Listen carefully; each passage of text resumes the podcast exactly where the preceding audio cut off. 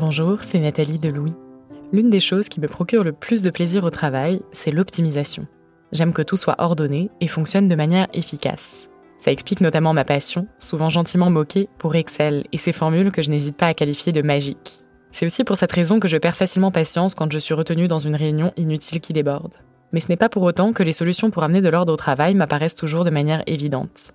À mes yeux, le nouveau livre La magie du rangement au travail, coécrit par Marie Kondo et le psychologue du travail Scott Sonnenschein, est donc un guide idéal. Grâce à leurs astuces tirées de leurs expériences personnelles, de cas concrets et d'études, vous allez pouvoir déblayer tout bazar physique et numérique et désencombrer votre temps, votre liste de contacts et même vos équipes. Comme dans son best-seller La magie du rangement, Marie Kondo place au centre de ses réflexions la recherche de joie dans le travail, avec des clés pour révolutionner votre quotidien. Vivez mieux avec Pocket en vous procurant La magie du rangement au travail de Marie Kondo et Scott Sonnenschein en librairie ou en ligne, ou encore en livre audio chez Lizzie.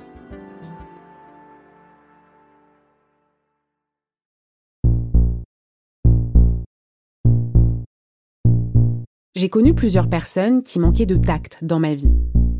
Des gens dont on disait qu'ils étaient cash ou sans filtre parce qu'ils ne ménageaient pas leurs interlocuteurs, parce qu'ils disaient ce qu'ils pensaient et souvent des choses pas très sympas, sans qu'on leur ait rien demandé. Vous avez tous et toutes connu au moins une personne comme ça. Une personne qui ne mâche pas ses mots, qu'on redoute parfois de croiser à des dîners, ou au contraire, dont on admire l'honnêteté. Mais est-ce que c'est de l'honnêteté, en fait? Ou est-ce que leur comportement traduit en réalité un sérieux manque d'empathie vis-à-vis des autres? Je connais une personne comme ça, dont je sais que son côté sans filtre lui a parfois joué des tours. Elle s'appelle Maïwen Bordron, elle est journaliste, et c'est elle qui va se demander dans cet épisode ce qu'est le manque d'empathie. Qui sont ces gens dont on dit qu'ils manquent d'empathie? Est-ce qu'ils en manquent vraiment ou est-ce une apparence? Et s'ils en manquent, est-ce un problème? Je m'appelle Cyrielle Bedu. Bienvenue dans Émotion.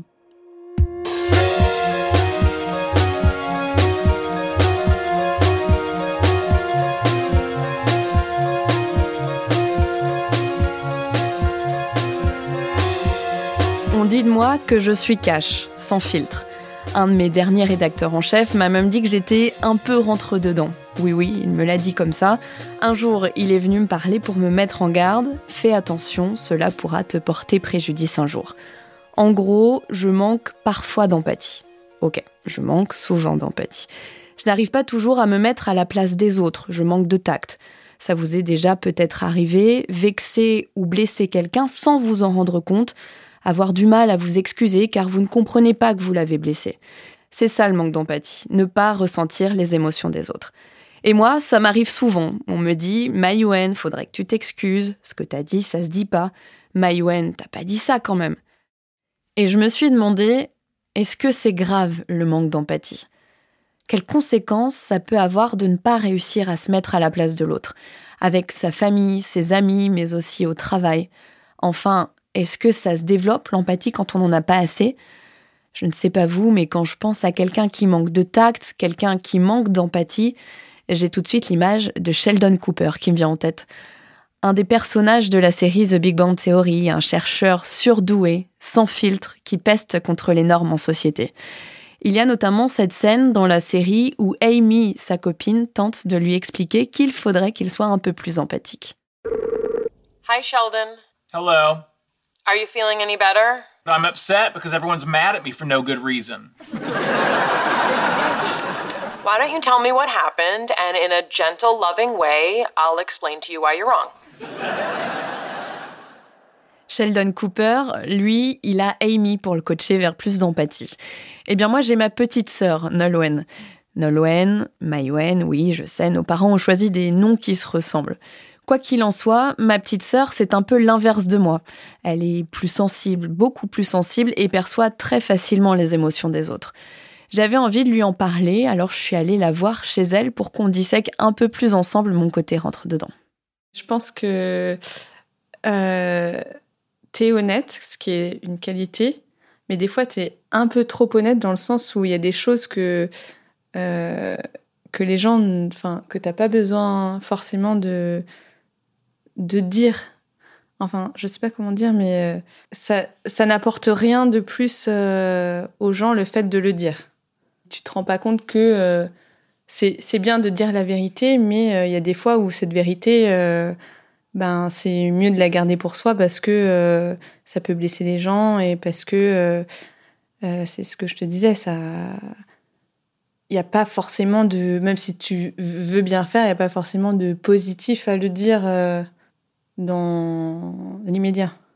Dans mon cas, j'ai l'impression de bien faire, mais en fait, je suis souvent complètement à côté de la plaque, parce que je n'arrive pas à me mettre à la place de l'autre.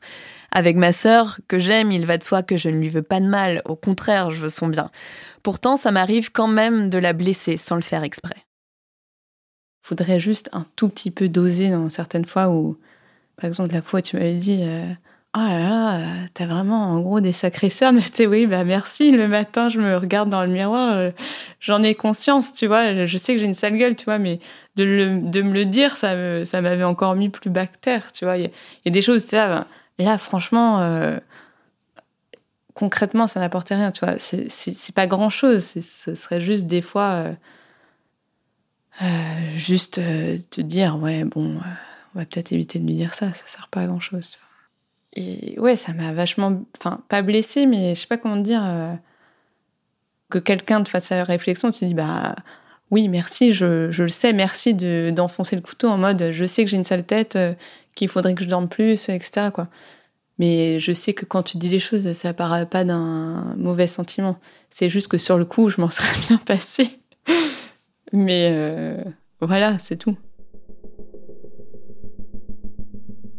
Ce moment dont parle ma sœur, je m'en souviens. Elle avait envoyé une photo d'elle dans une conversation WhatsApp qu'on a avec nos parents. Quand j'ai vu ses cernes, ça m'a un peu inquiétée car elle ne les a pas d'habitude. Et du coup, je lui ai demandé cash ce qu'elle avait ce jour-là.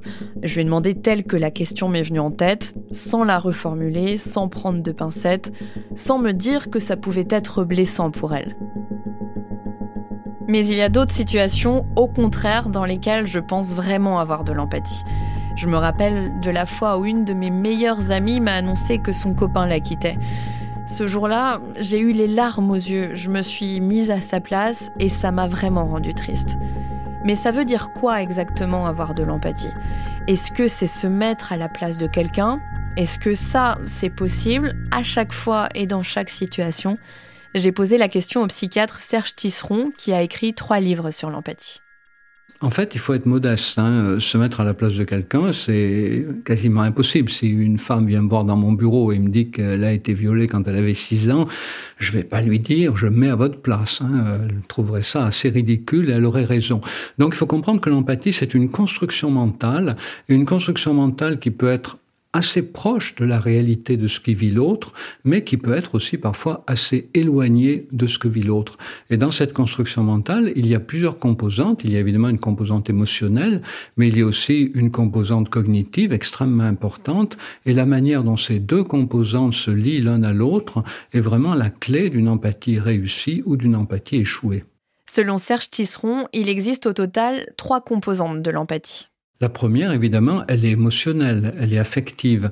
Elle apparaît chez le jeune enfant aux alentours de un an, et c'est la possibilité pour le jeune enfant d'identifier l'émotion de son interlocuteur. C'est pour ça que quand on parle d'empathie, on tient beaucoup à la distinguer de la sympathie. Dans la sympathie, je confonds mon émotion avec celle de l'autre. Dans l'empathie, j'ai une émotion propre, je ne la confonds pas avec celle de l'autre, et je fais la part de ce qui me revient à moi et de ce qui revient à mon interlocuteur vis-à-vis duquel je suis empathique. Hein, ce qui permet par exemple à un médecin bouleversé par la souffrance d'un malade ben, de ne pas se laisser bouleverser par cette souffrance, de pouvoir prendre du recul et de pouvoir avoir les gestes de soins indispensables à ce moment-là pour cette personne. Donc ça, c'est la première composante, composante émotionnelle aux alentours d'un an. La deuxième composante, alors on l'appelle cognitive. Cognitive, ça veut dire quoi? Ben, Ça veut dire que elle fait intervenir le raisonnement, la pensée logique. Elle est absolument pas émotionnelle. Elle est uniquement cérébrale. Elle apparaît aux alentours de 4 ans et demi, et c'est la possibilité à ce moment-là pour l'enfant de comprendre que quelqu'un d'autre que lui peut avoir une représentation du monde différente de la sienne parce qu'il a des expériences différentes. Hein. Et euh, Aujourd'hui, même certaines personnes disent que, tenez-vous bien, les bons bourreaux, les bourreaux professionnels, ceux qui n'achèvent pas leurs victimes trop vite, ceux qui font durer la torture longtemps, que les bourreaux seraient dotés d'une bonne empathie émotionnelle et d'une bonne empathie cognitive. Une bonne empathie émotionnelle qui leur permet de percevoir les émotions de leurs victimes sans les confondre avec les leurs, et une bonne empathie cognitive qui leur permet d'avoir une bonne représentation mentale des représentations du monde intérieur de leurs victimes. Donc voyez que Empathie émotionnelle, empathie cognitive, ça suffit pas pour assurer un climat serein euh, et une vie collective euh, placée sous le signe de l'entraide et de la solidarité. Il y faut autre chose, il y faut autre chose qui va devoir être nourri par la culture, par l'éducation. C'est la capacité aux alentours de 8 ans, et notamment entre 8 et 12 ans, de faire la synthèse entre ces deux capacités et de pouvoir se mettre émotionnellement à la place d'autrui. Hein, c'est la, troisième phase après l'empathie émotionnelle, après l'empathie cognitive, capacité de se mettre émotionnellement à la place d'autrui. Ça veut dire quoi? Ça veut dire que si je vois quelqu'un, par exemple, souffrir, eh bien, non seulement je perçois cette souffrance, non seulement j'en comprends les causes, mais encore je me mets émotionnellement à sa place, donc je souffre avec lui et j'ai pas envie de l'écraser. Sinon, si je n'ai que l'empathie émotionnelle, l'empathie cognitive, ben, je peux comprendre qu'elle souffre, je peux comprendre pourquoi, mais je peux avoir envie de l'écraser le, plus vite possible pour m'en débarrasser, de manière à cesser de risquer d'être bouleversé par ce tableau affligeant. Les trois composantes de l'empathie, l'empathie émotionnelle, l'empathie cognitive et la capacité à se mettre à la place d'autrui, se sont manifestées de façon très concrète chez moi. J'ai fait preuve d'empathie émotionnelle lorsque j'ai identifié l'émotion de ma sœur quand je lui ai dit qu'elle avait des cernes sur sa photo. Elle était blessée et ça, je m'en suis rendu compte. L'empathie cognitive, c'est elle manifestée au moment où j'ai compris tous les mécanismes qui avaient entraîné le fait qu'elle soit blessée. Quant à la capacité à me mettre à la place de l'autre, clairement, je ne l'ai pas eu avec ma sœur parce que je n'ai pas réussi à me mettre à sa place ce jour-là. Sinon, je lui aurais pas dit quelque chose qui pourrait la blesser. Mais je l'ai eu quand j'ai quasiment pleuré après avoir appris que mon ami allait se séparer de son copain. Pratiquement tout le monde possède au moins les deux premières composantes, l'empathie émotionnelle et l'empathie cognitive. Et il arrive que certains puissent se servir de la capacité à comprendre les émotions des autres que permet ces composantes à des fins manipulatrices. Le psychiatre Serge Tisseron a plusieurs exemples de personnalités publiques qui sont dans ce cas. Trump est certainement un très bon exemple de personnalité capable de comprendre euh, les émotions ou les modes de représentation de ses interlocuteurs, mais euh, très apte à les manipuler. Même chose pour Poutine, encore plus performant probablement. Hein. Euh, il faut comprendre que la manipulation d'autrui, qu'on attribue un peu trop vite parfois aux pervers narcissiques, mais il y a beaucoup de manipulateurs qui ne sont pas forcément des pervers narcissiques, la capacité de manipuler autrui, elle est basée sur l'empathie émotionnelle et l'empathie cognitive, mais avec une totale incapacité de se mettre émotionnellement à la place d'autrui. Si on a que l'empathie émotionnelle et l'empathie cognitive, on comprend parfaitement le monde et on le gère très bien, mais sans aucun souci pour ce qu'on pourrait appeler les dommages collatéraux. On fait sa place, on monte dans l'échelle, euh, dans la hiérarchie sociale, euh, on a des postes de responsabilité élevés. Euh, voilà. Regardez le procès des patrons de France Télécom hein, par rapport aux nombreux suicides qu'il y a eu dans cette entreprise. Bon, ben, c'est un bon exemple qui montre que des gestionnaires avaient établi un bon plan de gestion, mais sans du tout se soucier des personnes qui y travaillent, sans du tout se mettre émotionnellement à leur place. Serge Tisseron fait référence au procès de l'ancien PDG de France Télécom et d'autres dirigeants de l'entreprise. Ils ont été jugés pour harcèlement moral il y a quelques mois et sont poursuivis pour avoir créé notamment un climat professionnel anxiogène. 19 salariés se sont suicidés entre 2007 et 2010, 12 autres ont fait une tentative de suicide. C'est pour cela que le psychiatre prend cet exemple. Le manque d'empathie des patrons a eu ici des conséquences dramatiques du côté des salariés. J'ai alors pensé à d'autres exemples d'actualité dans lesquels des personnes étaient soupçonnées d'avoir physiquement tué d'autres personnes des exemples de faits divers notamment. Et je me suis demandé si on pouvait vraiment manquer d'empathie quand on commettait un meurtre. Si on pouvait ne pas penser au mal que l'on fait à la victime en la tuant, ou au chagrin des proches qui vont perdre un être cher. Car on a souvent tendance à penser qu'il faut forcément manquer d'empathie, ne pas savoir se mettre à la place de l'autre pour ôter la vie de quelqu'un. Mais pour Astrid Hirschelman, qui est professeure en psychologie clinique et pathologique à l'université de Caen, ce n'est pas si simple. Elle a étudié les liens entre psychologie et criminologie. Je suis allée à Caen la rencontrer entre deux de ses cours. C'est rare quand euh, on a affaire à des personnes qui manquent totalement d'empathie, donc ça peut être euh, un manque d'empathie dans telle situation ou par rapport à tel élément en particulier, euh, notamment quand on est débordé euh, par une situation affective. par exemple, vous disputez avec un être cher, quelqu'un de la famille ou votre amoureux ou amoureuse. Ben, du coup, forcément, vous perdez un peu l'empathie peut-être dans la situation parce que tout simplement on est trop préoccupé par son propre état. Et le passage à l'acte apparaît généralement quand, euh, en gros, à un moment donné, euh, on se trouve dans une impasse psychique, donc dans une situation de débordement euh, d'affect souvent et une incapacité en fait à se faire comprendre à l'autre. Donc ce, manque de communication plus, je dirais, le débordement d'affect crée le mélange, je dirais, nécessaire pour qu'un passage à l'acte puisse se produire. Selon Astrid Hirschelman, c'est réducteur et donc faux de dire qu'il existe un lien direct entre le manque d'empathie et un risque de passage à l'acte. Elle en sait quelque chose puisqu'elle a écrit une thèse sur le passage à l'acte meurtrier. Elle a interviewé une quarantaine de personnes au total qui ont commis un meurtre ou une tentative de meurtre. Et bien sur ces 40 personnes, seule une pouvait être considérée comme manquant vraiment d'empathie. Parmi les 40, j'en ai pas vu beaucoup euh, qui manquaient euh, vraiment euh, d'empathie, sauf peut-être une personne qui était quelqu'un qui était légionnaire dans la légion étrangère et qui avait l'habitude de tuer peut-être un peu plus que nécessaire dans des situations de guerre. Donc c'était quelqu'un de très ailé euh, qui posait problème. Et euh, il s'est retrouvé finalement en prison parce que euh, il a agressé mortellement un touriste qu'il avait rencontré sur la plage en lui tendant un guet-apens un soir, voilà. Et puis euh, euh, quand je l'ai interviewé, bah, justement, il me disait, bah écoutez, hein, c'était pas le premier, ce sera pas le dernier, euh, voilà. Donc en gros sorte de dire ça me fait ni chaud ni froid. Voilà.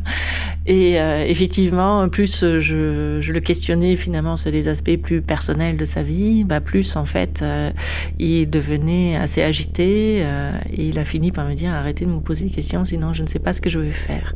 Donc en fait on voyait que voilà il y avait vraiment ce à un moment donné quand même le débordement affectif quoi. C'est-à-dire moins la personne se sent mise en danger sur le plan affectif plus c'est facile de tuer quelqu'un de sang-froid, en fait. Astrid Hirschelman s'est rendu compte que le meurtrier avait pris en compte d'autres éléments avant de passer à l'acte. Le seul fait de ne pas avoir accès à la troisième composante de l'empathie, la capacité à se mettre à la place de l'autre dont nous parlait le psychiatre Serge Tisseron, ne suffit donc pas pour commettre un meurtre. C'est ce qu'a confirmé un autre cas sur lequel Astrid Hirschelman a travaillé plus vous mettez l'acte en lien avec ce que la personne est ou ce que la personne ressent, bah plus c'est difficile en fait de rester toujours aussi stoïque. Et euh, je pense à une autre situation. Euh, là pour le coup, c'était euh, quelqu'un du grand banditisme. Donc c'était quelqu'un qui a tué un homme, une cible comme il disait. Hein. Pour lui, c'était la cible qu'il avait repérée auparavant. Donc il disait voilà, donc c'était l'homme à abattre. mais ce qui était curieux, c'est que il avait besoin quand même de prendre des renseignements auparavant sur euh, cet homme et notamment sur la vie privée de cet homme-là. Et euh, en fait, à un moment donné, il a observé dans ses relations aux autres et euh, on voyait que euh, l'auteur a réellement cherché à se convaincre que finalement la cible c'était un mauvais type euh, qui avait des choses à se reprocher et notamment euh, il avait des soupçons euh, que cet homme-là était peut-être pédophile. Et puisqu'il supportait pas les pédophiles ni les homosexuels, bon, en fait pour lui c'était finalement la goutte qui a fait déborder le vase. Donc en gros le dernier élément qui lui manquait pour pouvoir abattre ce type-là sans état d'âme. Mais euh, c'était intéressant quand même parce que je me dis euh, comme quoi c'était pas si facile que ça quand même. C'est-à-dire qu'il aurait, il s'est pas pointé là pour le tuer. Il avait besoin en fait auparavant euh, de de se convaincre que quelque part il faisait le mal pour faire le bien derrière. Euh, voilà, donc ça c'est un peu des situations euh, qui peuvent euh, illustrer la complexité de la situation. Donc l'empathie ou le manque d'empathie est présent peut-être en apparence, mais quand on gratte un petit peu la façade, on se rend compte quand même que la réalité psychique est plus complexe. Pour résumer, il faut donc nuancer selon Astrid Hirschelman, car ce n'est pas parce que certains meurtriers peuvent manquer d'empathie en apparence qu'ils manquent vraiment d'empathie. Personne n'est réellement fier d'avoir commis un acte criminel. Le regard social est tellement négatif que la première réaction après le passage à l'acte est de tenter de se justifier en invoquant une raison valable. La victime lui voulait du mal, il était sous l'emprise d'un produit qui a altéré l'état de la conscience, et si le manque d'empathie était donc une histoire d'apparence Une image qu'on renvoie aux autres parfois parce qu'au plus profond de soi, on ressent en fait les émotions des autres. J'ai essayé de penser à d'autres personnes qui ont l'air elles aussi de manquer d'empathie. Et je me suis souvenu des clichés récurrents sur les personnes diagnostiquées autistes Asperger. On lit souvent que ces autistes manquent d'empathie, mais en fait c'est beaucoup plus compliqué que ça, voire faux. L'autisme Asperger est un autisme léger qui se caractérise en général par un QI supérieur et des difficultés dans les interactions sociales. C'est justement un trouble que connaît bien Nathalie. Quand je l'ai rencontrée dans le hall d'un théâtre près de chez elle où elle m'avait donné rendez-vous, elle s'est présentée comme ça. Je m'appelle Nathalie, j'ai 41 ans, euh, j'habite à Montreuil, je suis journaliste et autiste. Vous vous présentez comme ça J'étais prise de court. Première chose qui, me sont venues. Moi aussi, ça m'a prise de court. Je m'attendais pas à ce qu'elle intègre le terme autiste dans ses principales caractéristiques. Si Nathalie en parle aussi simplement, c'est parce qu'il y a six ans, elle a enfin pu mettre des mots sur le décalage qu'elle ressentait avec les autres. Un jour, elle a fait un burn-out, elle a arrêté de travailler, ça n'allait plus dans son couple, autant de raisons qui l'ont décidé à chercher ce qui n'allait pas, comme elle dit. Elle a pensé à l'autisme car certaines personnes ont été diagnostiquées dans sa famille. Quand le diagnostic du psychiatre est tombé, elle avait 35 ans. Et noir sur blanc, c'était écrit peu d'empathie. Nathalie n'est pas d'accord avec ça, elle sait qu'elle en a de l'empathie. C'est juste que d'apparence, ça ne se voit pas. On m'a souvent dit que j'étais froide, hautaine, prétentieuse, euh, égoïste. Ce qui n'était pas le cas, a priori. Alors, sans doute parfois, hein, euh, comme tout le monde, j'imagine, mais euh, pas froide, je me sentais absolument pas froide ou, euh, ou, ou, inintéressée ou quoi que ce soit, mais c'était vraiment l'image que je renvoyais. parce qu'en plus, je ne comprenais pas forcément ce qui se passait. Voilà, ou pourquoi parfois les autres avaient telle ou telle réaction. Alors, soit que je n'avais pas, soit que je n'exprimais pas. Voilà, il y avait vraiment un décalage à ce niveau-là. Nathalie se souvient notamment de sa réaction lors de l'attentat du 11 septembre 2001. Ce jour-là, elle accompagne sa colocataire se faire tatouer dans les Yvelines. Elle connaît le tatoueur, elle-même s'est déjà fait tatouer. C'est un homme blagueur, jovial, mais quand elles entrent dans le salon de tatouage, elles sentent qu'il s'est passé quelque chose. Sa mine est déconfite, il n'y a pas de clients, pas de musique en fond, mais la télé qui tourne en boucle. C'est là que Nathalie apprend que les tours jumelles à New York se sont effondrées. Tout le monde était, choqué, outré, enfin, réaction classique. Euh, j'étais a priori plutôt stoïque, euh, ce qui n'était pas attendu, apparemment. Il y avait peu de gens stoïques autour de moi. Ils étaient, ils étaient pas bien, quoi, voilà. Et euh, je, comprenais le principe, c'est évident. Euh, mais oui, ça, ne m'atteignait pas d'une certaine manière. J'essayais de comprendre le pourquoi ça, ça, déclenchait tout ça et comment euh, ça ressortait, parce que moi, spontanément, ça ne ressortait pas. il n'y avait rien. La situation s'est reproduite après les attentats de Charlie Hebdo. Alors que tout le monde est choqué, Nathalie ne sait pas comment réagir. Il y a eu comme un bug, dit-elle. Elle tente d'analyser ce moment plutôt que de le vivre. Sa réaction est différée, la tristesse vient après. Mais elle ressent plus facilement de l'empathie lorsque des éléments personnels entrent en compte. Par exemple, lors des attentats du 13 novembre, elle est chez elle, à Paris.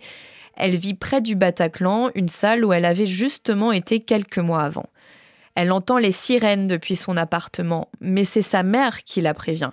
Et tout de suite, elle pense à son frère qui travaille dans la musique et qui aurait pu être dans la salle de concert ce soir-là. Il n'y est pas, mais elle pleure très vite. Ce jour-là, elle n'a pas besoin d'analyser ce qui se passe pour ressentir de l'empathie. Le contexte personnel joue un rôle et elle est atteinte plus vite par l'événement. Mais dans les autres situations, c'est plus compliqué. Il y a un décalage entre ce que Nathalie ressent à l'intérieur et ce qu'elle exprime à l'extérieur. Elle ressent des choses, le manque d'empathie est donc une fausse image que renvoie Nathalie. On me disait quand, j'étais petite, par exemple, devant un film drôle, une comédie, machin, je rigolais jamais. Et ma réponse était je rigole à l'intérieur. Et c'était vrai, hein, vraiment, je, je, me marrais vraiment. Euh, mais alors tout le monde passait à côté. Donc l'idée et le travail sur soi, entre guillemets, c'est voilà, de se dire je rigole à l'intérieur, il faut que ça ressorte. Voilà, donc euh, pareil, selon fatigue, euh, ambiance, endroit, personne, enfin voilà, selon tout ça, ça ressort plus ou moins, mais ça, ça tient du travail aussi en fait. Nathalie doit donc constamment s'adapter aux autres pour renvoyer à l'extérieur l'empathie qu'elle ressent à l'intérieur. Car avoir de l'empathie, c'est valoriser socialement. Quelqu'un qui fait attention aux autres, c'est se mettre à leur place et adapter son comportement en fonction de leurs émotions. Il vaut mieux aujourd'hui avoir de l'empathie pour ne pas attirer le regard des autres, ne pas montrer qu'on ressent de la tristesse si le père d'une de vos amies décède, ce n'est pas toléré socialement car ça veut dire qu'on n'a pas su se mettre à sa place. Donc face à des émotions simples, la joie, la tristesse, Nathalie a dû apprendre à copier la réaction des autres pour éviter des situations socialement gênantes. Ça demande en fait une espèce de travail, de décryptage toujours. Euh, reconnaître les émotions, c'est pas quelque chose euh, qui vient, euh, qui vient tout seul. même si, j'allais dire que maintenant, à mon âge, ça vient plus facilement qui a 20 ans. À 20 ans, ça ne me venait pas du tout. Là maintenant, ça, vient plus, plus rapidement, mais si, si, quelqu'un va pas bien ou quoi, il faut que je l'observe, que je l'écoute, euh, voir si c'est quelqu'un que je connais bien. je lui demande de verbaliser beaucoup pour vraiment mettre le doigt sur euh, ce qui ne va pas ou sur ce qui va hein, d'ailleurs, euh, pour identifier l'émotion et donc pour pouvoir réagir en fonction parce que sinon ça va être trop abstrait en fait? Donc oui, la, réaction peut être décalée et je peux éventuellement exprimer la mauvaise. Donc c'est et là c'est très gênant du coup quand, quand, quand on renvoie pas du tout. C'est pour ça aussi que en période de grosse fatigue, stress euh, ou choses comme ça, euh, j'ai pas moins d'empathie. C'est juste qu'elle est beaucoup plus compliquée à atteindre. Voilà. Parce que tout ce travail-là, euh, est ralenti par la fatigue, euh, etc. et se fait beaucoup moins facilement.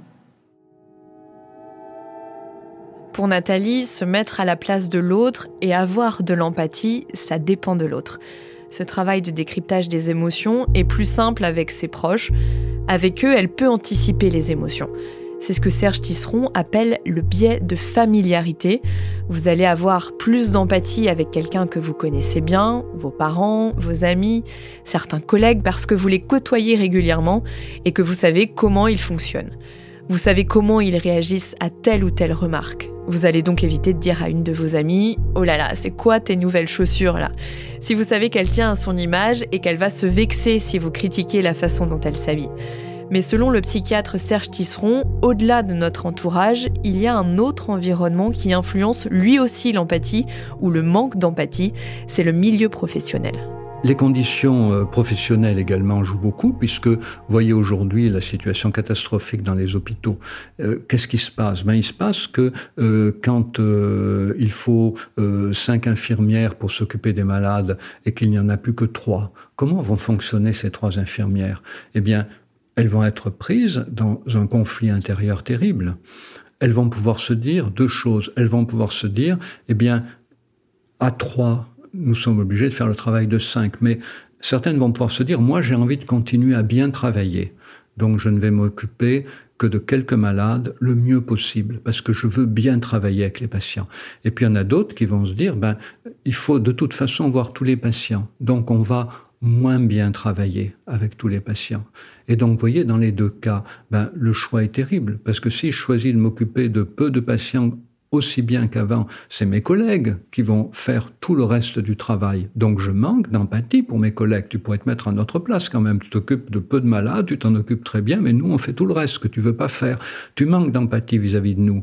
Et si l'infirmière dit au contraire, non, je vais faire comme vous, je vais faire travailler plus vite, moins bien, essayer d'assurer de voir tous les malades, cette infirmière va se dire quoi? Elle va se dire, je manque vraiment d'empathie par rapport aux patients. Il y a cinq ans, je fonctionnais autrement beaucoup mieux, beaucoup plus proche, beaucoup plus d'empathie. Maintenant, je fonctionne comme une machine inhumaine.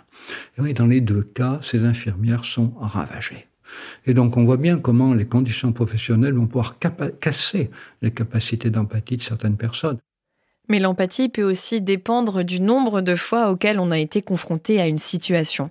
Face à un événement, notre réaction sera plus appropriée si ça nous arrive à nouveau. Et si on a manqué d'empathie la première fois, on sera a priori un peu plus empathique la deuxième fois. Mais là encore, il ne faut pas en faire une généralité. Certaines situations sont inextricables. Même après avoir été confrontée plusieurs fois à un même type de situation, Nathalie peut en effet parfois avoir du mal à savoir comment réagir.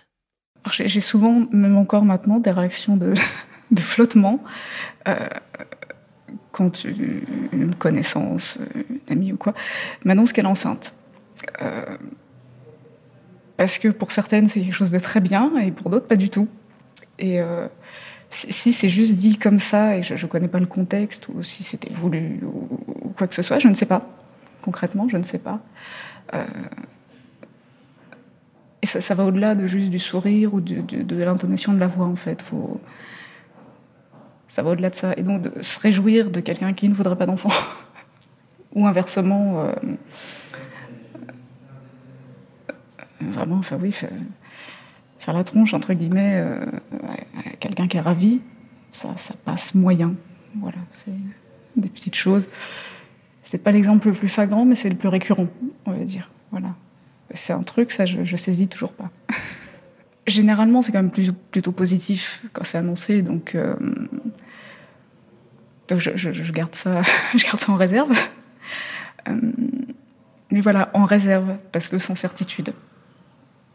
Donc dans le doute, voilà, je vais chercher quelques infos, vraiment, oui, de, l'observation. Je pense, voilà, parce que c'est vraiment pas, oui, pas spontané. Voilà, c'est ça, c'est pas un manque d'empathie, c'est un manque d'empathie spontanée, je dirais, vraiment.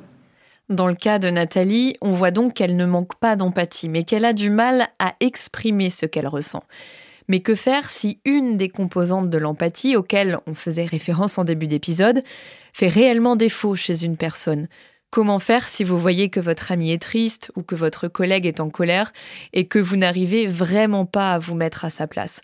Que vous n'avez donc pas cette troisième composante de l'empathie qui est la capacité à se mettre à la place d'autrui eh bien, figurez-vous que ça se travaille désormais dès le plus jeune âge.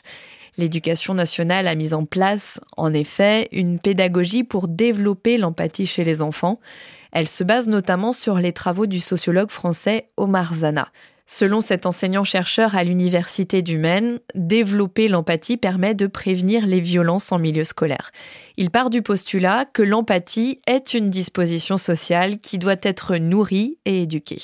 J'ai commencé à travailler sur cette thématique-là un peu au hasard, puisque je travaillais au départ sur les mineurs délinquants incarcérés. Et euh, donc, euh, à cette époque, je faisais des entretiens pour essayer de comprendre les raisons pour lesquelles ils entraient en délinquance. Euh, et je me suis arrêté un jour sur de deux constats, c'est-à-dire que quand on quand on, discute avec ces jeunes, on se rend compte assez rapidement qu'ils sont, euh, qu'ils sont prêts à payer leurs dettes, qu'ils sont dans une forme de responsabilité juridique. Hein. Mais dès lors qu'on leur parle euh, de la personne ou des personnes chez lesquelles ils ont généré un différent, une douleur, etc., eh bien, ils se, ils se referment, ils clivent ou ils sont dans des stratégies de déni.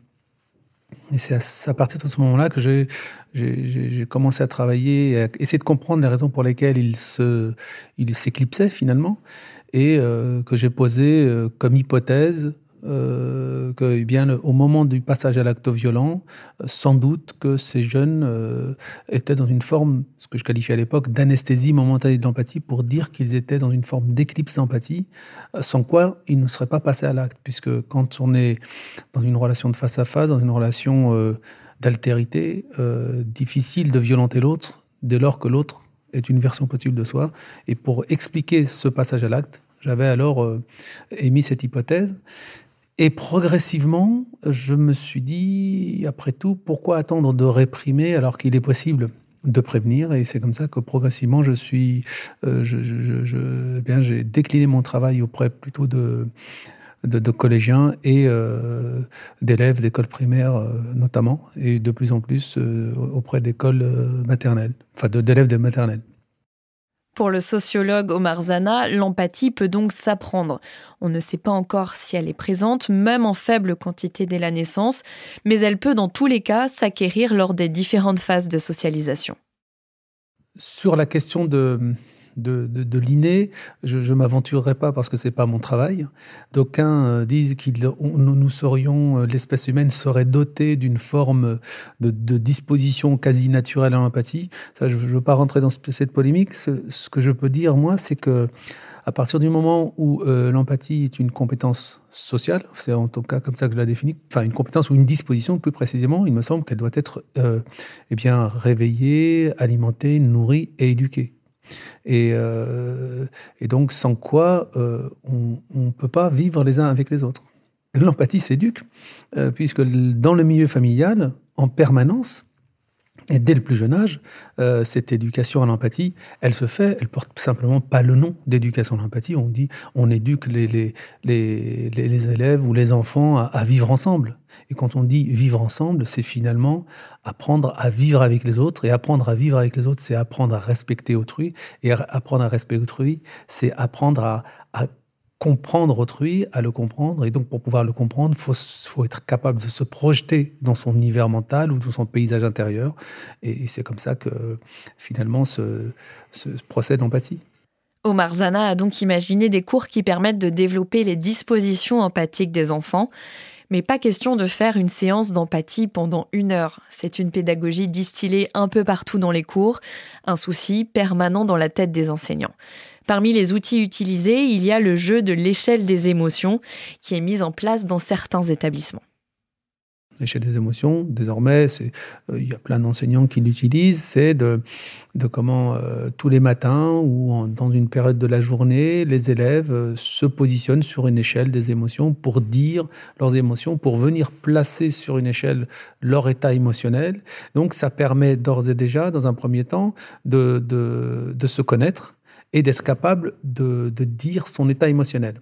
En, signifiant son état émotionnel aux autres, euh, c'est une, forme d'invitation euh, que l'on fait à l'adresse des autres pour qu'ils nous reconnaissent dans tel ou tel état. Donc c'est déjà une manière d'entrer dans cette réciprocité, dans cette éducation euh, aux émotions et à l'empathie. D'autres outils existent pour développer l'empathie chez les enfants. Omar Zana a par exemple développé le jeu des mousquetaires. Vous prenez quatre ou cinq euh, élèves, allez, on va mettre quatre pour respecter le jeu des mousquetaires. Pour chaque groupe, vous avez euh, un, mousquetaire donc, euh, qui, qui lui donc qui est libre et qui tourne autour de la salle où vous lui faites faire faire ce que vous voulez. Et les trois autres sont dans des positions un petit peu inconfortables. Par exemple, il y en a un qui, est, qui fait le flamant rose, qui est sur une jambe, l'autre qui, qui est sur l'autre jambe et qui a les bras tendus, et le troisième qui peut, par exemple, faire la chaise contre le mur. Donc des situations un petit peu difficiles. Et euh, celui qui court tout autour de, donc, euh, de, la, de la salle ou qui est libre, eh bien, lui doit repérer chez ses camarades une situation de difficulté, puisqu'ils sont tous prêts plus ou moins à lâcher puisque la situation est difficile. Et euh, il suffit de, donner comme consigne, vous n'avez pas le droit de parler, et pour venir au secours de votre camarade, vous pouvez, doit se faire en silence. Donc, à ce moment-là, ils sont amenés à, prendre des repères corporels sur leurs camarades qui sont hypothétiquement en difficulté, et, comme ils sont, sont attentifs aux, émotions, aux mimiques, aux, gémissements, euh, aux mouvements du corps, des corps de leurs camarades, et eh bien là, ils, apprennent euh, à, repérer chez autrui des signes qui viennent dire l'état émotionnel d'autrui.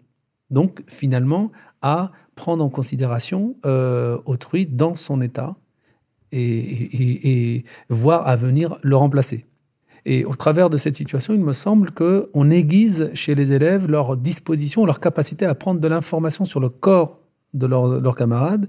Et c'est euh, ce travail de prise d'information répété, répété de manière régulière qui, à mon sens, participe de cette éducation à l'empathie, par exemple. Je ne sais pas pour vous, mais moi, je n'ai pas eu la chance d'être sensibilisée de cette façon à l'empathie à l'école. Mais pas de panique, pour Omar Zana, tout n'est pas perdu. L'empathie se développerait à n'importe quel âge. C'est pas parce qu'on n'a pas eu les conditions pour euh, euh, comment dire pour fertiliser cette disposition au cours de, la prime enfance que, tout est foutu. il est toujours possible, tout au long de la vie, eh bien de, de, comment, de réveiller une disposition qui s'est à un moment donné flétrie, engourdie, puisque par définition, dès lors que nous vivons euh, ensemble, nous faisons forcément à un moment donné preuve d'empathie, puisque pour pouvoir être avec autrui, pour pouvoir euh, discuter avec autrui, pour pouvoir échanger avec autrui, euh, eh il faut prendre acte d'autrui et donc prendre, faire d'une certaine manière preuve de cette empathie. Le développement de l'empathie chez les élèves, ça ne règle pas tous les problèmes à l'école, comme le rappelle Omar Zana.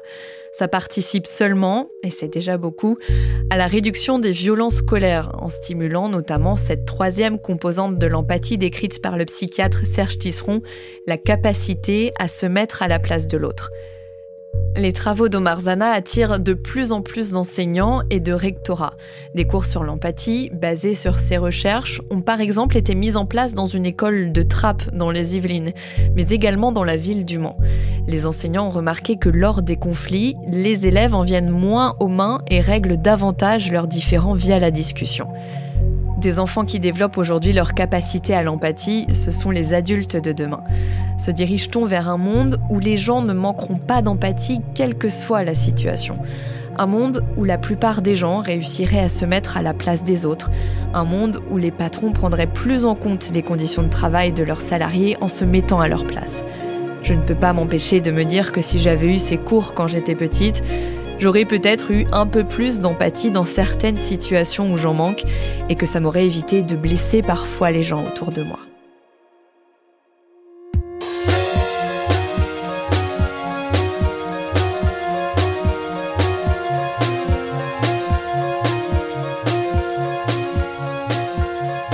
Vous venez d'écouter Émotion, un podcast de Louis Média. Suivez-nous sur Instagram et Twitter, at Émotion Podcast. Émotion avec un S. Vous y trouverez nos recommandations de lecture sur les émotions. Maïwen Bordron a réalisé cet épisode. Charlotte Pudlowski et moi-même étions à la rédaction en chef et à la production. Nicolas Vert a assuré la création sonore, Jean-Baptiste Aubonnet, l'enregistrement et le mixage. Nicolas Degélis a composé la musique et Jean Mallard a réalisé l'illustration. Merci évidemment à tous nos interlocuteurs et à toutes nos interlocutrices de nous avoir accordé de leur temps.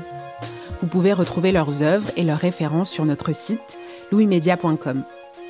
Émotion, c'est un lundi sur deux, là où vous avez l'habitude d'écouter vos podcasts. iTunes, Google Podcast, SoundCloud, Spotify ou YouTube. Vous pouvez aussi nous laisser des étoiles et nous laisser des commentaires. Si ça vous a plu, parlez de l'émission autour de vous. Et s'il vous est arrivé une histoire forte en lien avec une émotion, n'hésitez pas à nous écrire à hello at louismedia.com. À très vite!